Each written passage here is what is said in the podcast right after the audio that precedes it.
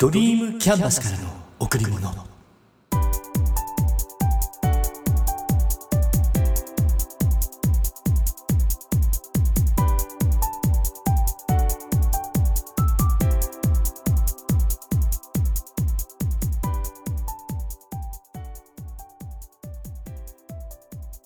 皆さんこんにちは。ドリームキャンバスの竹内義之です。緊急事態宣言も解除となってやっと友人たちとの飲み会会食が再開しました。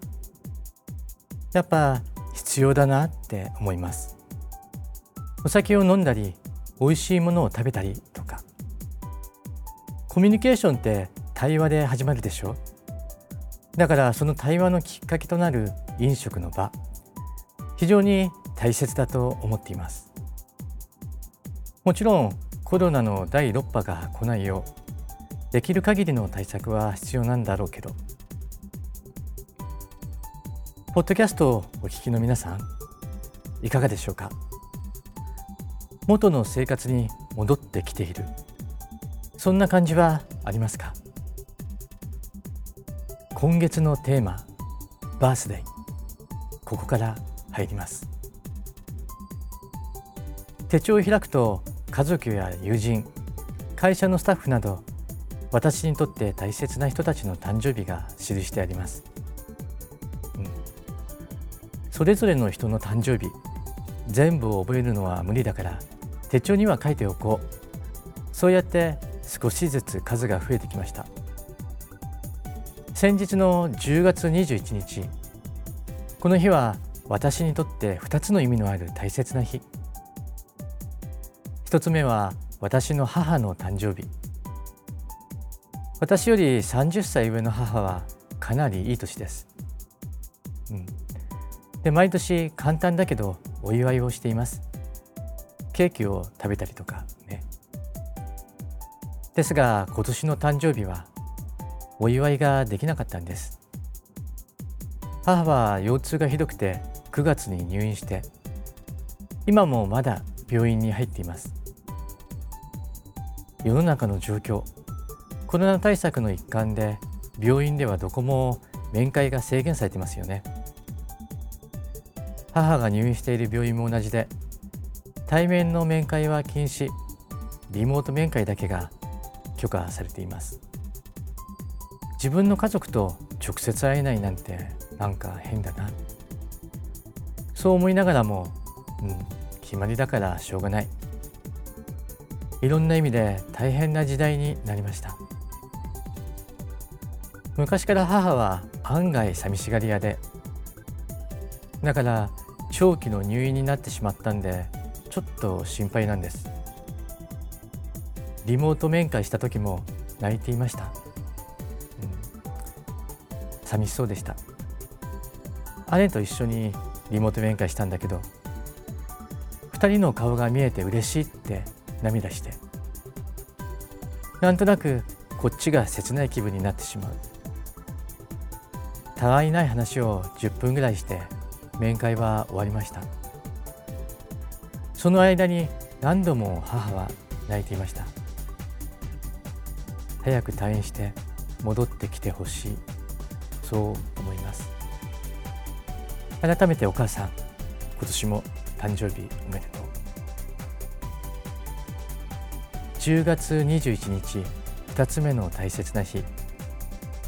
それは私の会社ドリームキャンバスのバースデー。設立記念日です。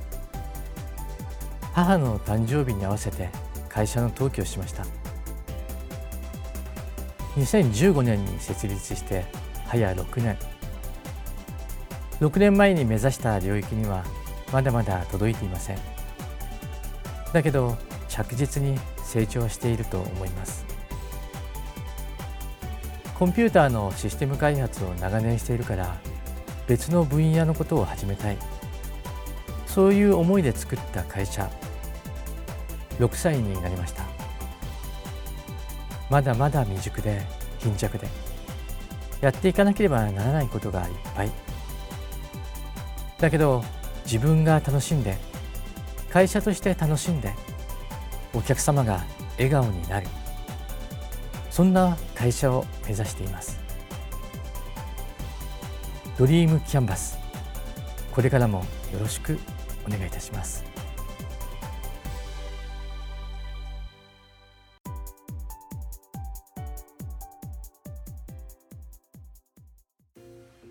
先月は富士の方へ行ったり勝沼でブドウ狩りをしてきた話をしました。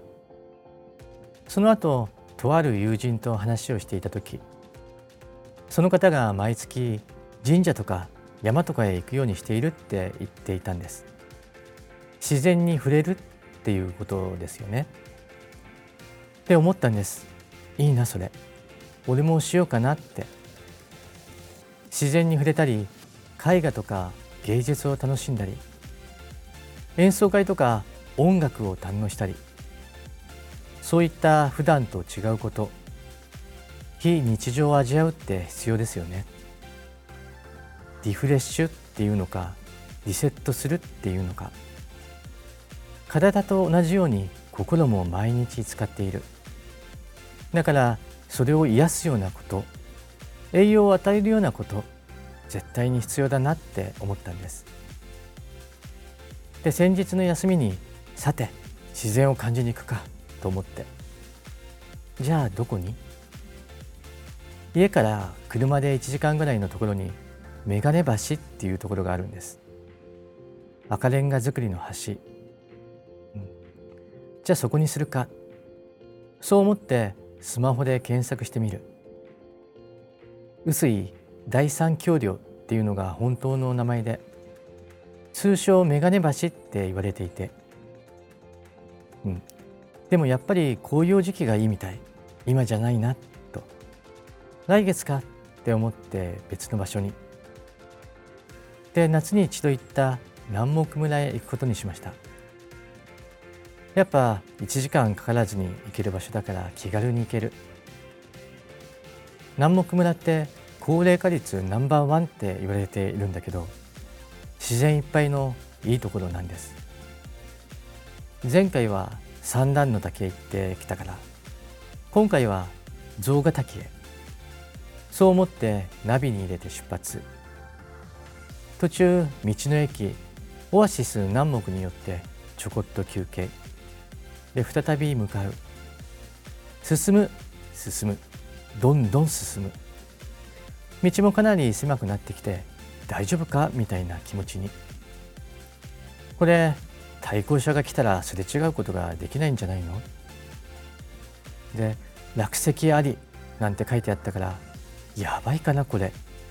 なんせ一人だったからちょっと不安に。で結局それ以上先に行くのをやめて戻ることにしました。切り返しできないような場所で何度も切り返して U ターン、うん、次は人を連れて誰かと一緒に来よう。そんなことを考えながら。で来た道を戻って広い場所まで。そしたら車を駐車できるところがあったんですよ。そこに車を止めてせっかくだから写真でもって撮影を始めました。川の流れそして山の木々。自然が織りなす風景って和みますよね。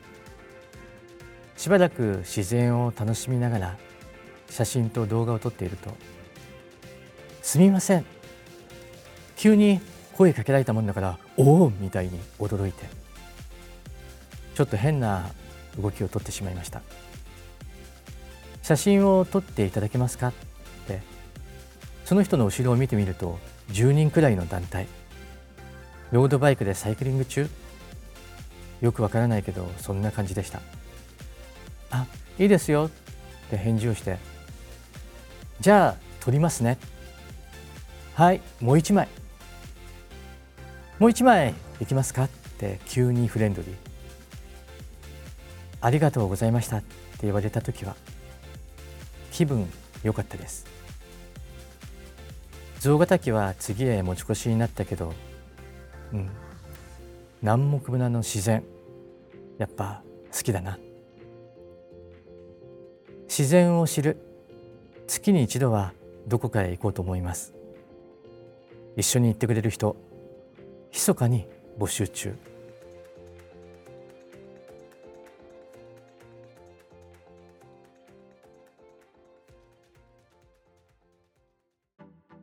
組織や団体に入っていると人の話を聞く機会が多いです。会社であれば上司の話やスタッフの話。諸団体であれば会議とかセミナーとか。そういった時皆さんはどんな聞き方をしていますか？ここでは話の聞き方について考えてみたいと思います。聞き方ってそのシチュエーションによっても変わりますよね。私が所属するある団体。毎週朝からセミナーがあって40分ぐらいの講演を聞きます。週に1回やってる学びの場です。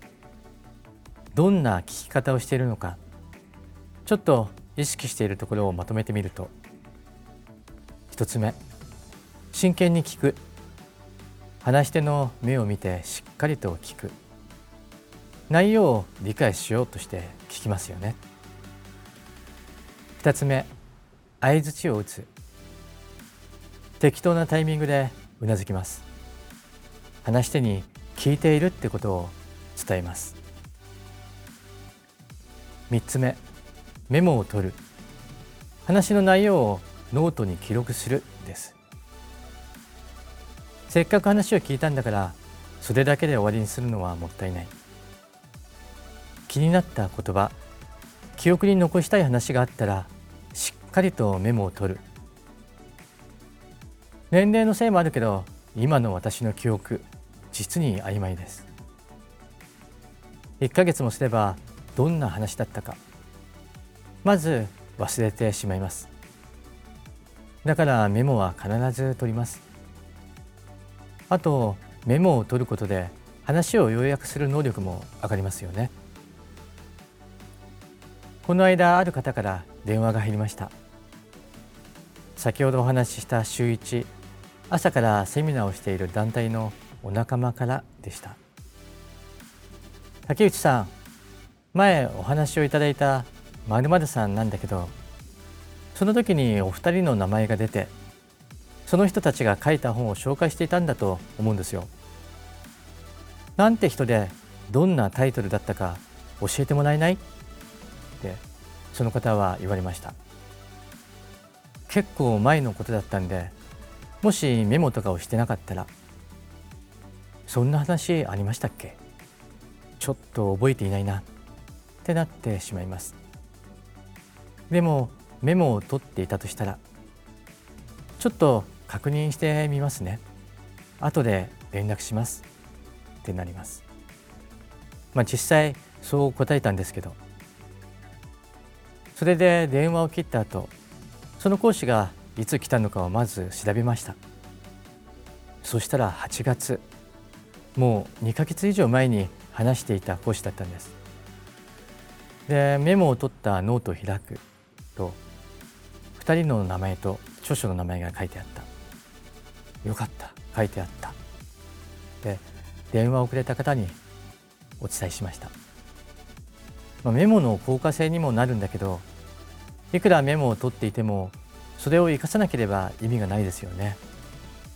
うん、生かさない。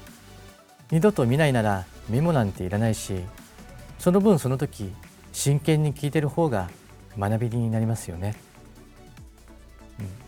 だからメモを取ってあるなら時々それを開いてもう一度見ることが大切なんです。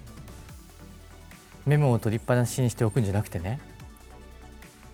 そうすることで記憶の中に入って次に生かすための情報となります、うん、細かいことなんて覚えてなくていいけどいつの話だったか記憶に紐付けられるような情報として覚えておけばいい。あれは春五郎だったよなとか。講師のまるさんの話だったよなって。でその後はメモを引っ張り出して確認する。それでいいと思います。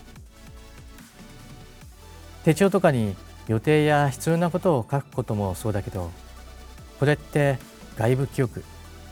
第2の脳ですよね。無理に記憶脳に入れようとせず第二の脳に書き込んでそこから引き出す。それができればうんいいんじゃないかな。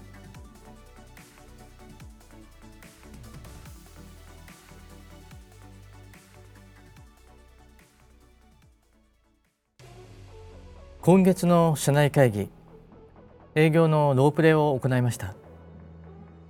営業役とお客さん役に分かれて会話を聞いていて最初の会社プライムを設立した当時のことを思い出しました。もう25年も前のことだけど。プライムはシステム開発の会社。今で言えば IT 会社。勤務していた会社を退職して自宅でスタート。もともと働いていた会社から仕事の依頼があったから苦労することなく始めることができました。会社にいた頃は完全な技術職だから。営業といっても技術営業しか経験がなくて、うん、だから営業さんについていって技術に関することだけを説明する。もちろん自分の得意分野だから話をすることには全く問題なかった。だけど自分で会社を始めた時にどんなふうに営業したらよいかわからないんです。でどんな営業方法を取ったか。県内の独立系のシステム開発会社を調べてリストを作る。全国版の就職雑誌から県内県外の会社をピックアップしてリストを作る。一緒にやってみたいと思う会社を選んでね。それで次は電話をかけます。代表電話にかけるから会社によってはその時点で拒否されてアウトしょうがないと思ってもやっぱその対応によってはイラッときたり落ち込んだりいろんな経験をさせてもらいました。でなんとか会ってくれる会社が見つかると私自身の業務経歴書を持っていくわけですよ。その会社にね。本当は会社案内なんだろうけど会社案内で作ろうってもしょうがないでしょ。私自身が何をしてきたのか。私自身が何ができるのか。経歴書を見ていただきながらそれを語るんです。だって私自身が商品なんですから。最初は間が持たないんです。10分ぐらいで説明するとその後話を広げることができなくて。お客さんによってはいろんなことを聞いてくれる人がいる。興味を持って質問をしてくれる人がいる。そうすると心の中で「やった。手応えあり」そう思っていました。よく言われたのが「若いね」とか「よく自分で会社始めたね」とか。うん。そっか。若いって営業する上での武器になるんだ。そんなことを思い始めてそれも話の内容に加えたりだんだんと営業が楽しくなってきたんです。話すことを考えて探して。あんなに嫌だったのがもしかしたら俺営業向いてるかもみたいに。でもねもともと喋るのがうまいわけではないからどちらかというと誠意かな。相手の求めていることを先読みして熱く熱心に応えていた気がします。うん。懐かしい。ちなみに経験の積み重ねだけでなくて勉強もかなりしたかな。営業のね雑談の仕方や伝え方なんかもいろいろやった。うん。だから交渉とか説得とかもちろん提案も今はどれも楽しくやれています。だけど今度は私ではなくて他の人スタッフね。そういった人たちが積極的に営業していかないとならない。自分のアピールや会社のアピール。もちろん会社的には技術のレベルを高くしていかなきゃならない、うん、でも思うのはやるときは何でも義務とか役割でやるんじゃなくて自分が楽しいと思って自分から望んでやる。でないと結果は出ないしお客さんにもそれを見透かされてしまう。そう思うんだ。熱意は伝染するし楽しみは伝わる、うん、そう思います。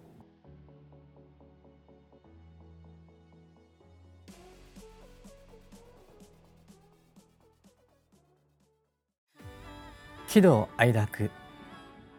喜怒哀楽って人間が持っているさまざまな感情を表す言葉ですよね。喜は喜び怒は怒り愛は悲しみ楽は楽しみ。表現の大きさは人によって違うけどこれって誰もが持っている感情です、うん、感情って実はその原因があるでしょ？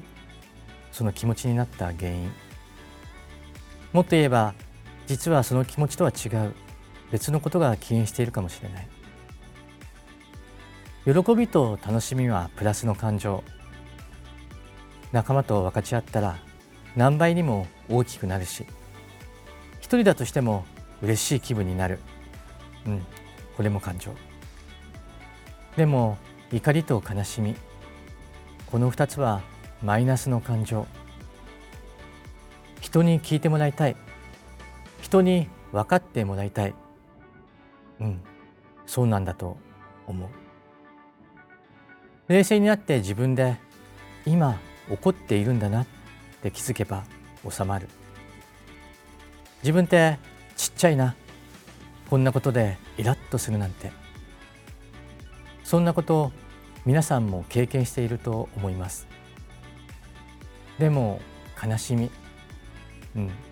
これつらい。一人で解決したいけど涙が止まらない時ってありますよね。相談できる相手がいればいいけどそれができない時もある。そういう人がいない人もいる。悩んで悩んで悩んで納得するしかないってこともあります。すべてが人生の足跡。自分のね。ここでちょっと人生に関する名言を一つ。私は人生を映画だと思っているんです。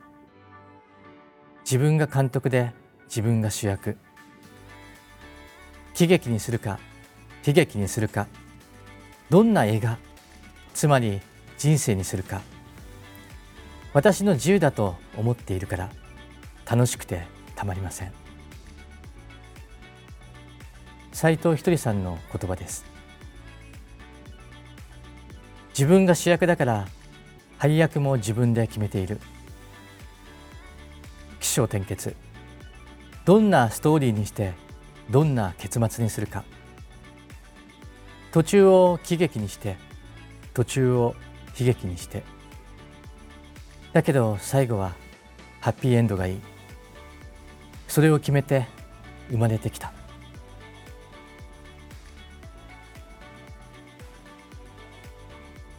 あなたにとってかけがえのないもの。それはあなた自身です。あなたへ贈られた最高のプレゼントを大切にしましょう。今しか体験できないこと。今だから体験できることを自ら進んでやりましょう。楽しんで。皆さん今日も笑顔でいましたか？笑顔でいれば幸せを感じることができます。笑顔でいれば毎日が楽しくなります。笑顔でいれば幸せが人に伝わります。笑顔でいれば人と人とがつながっていきます。ドリームキャンバスからの贈り物。今日はこの辺で。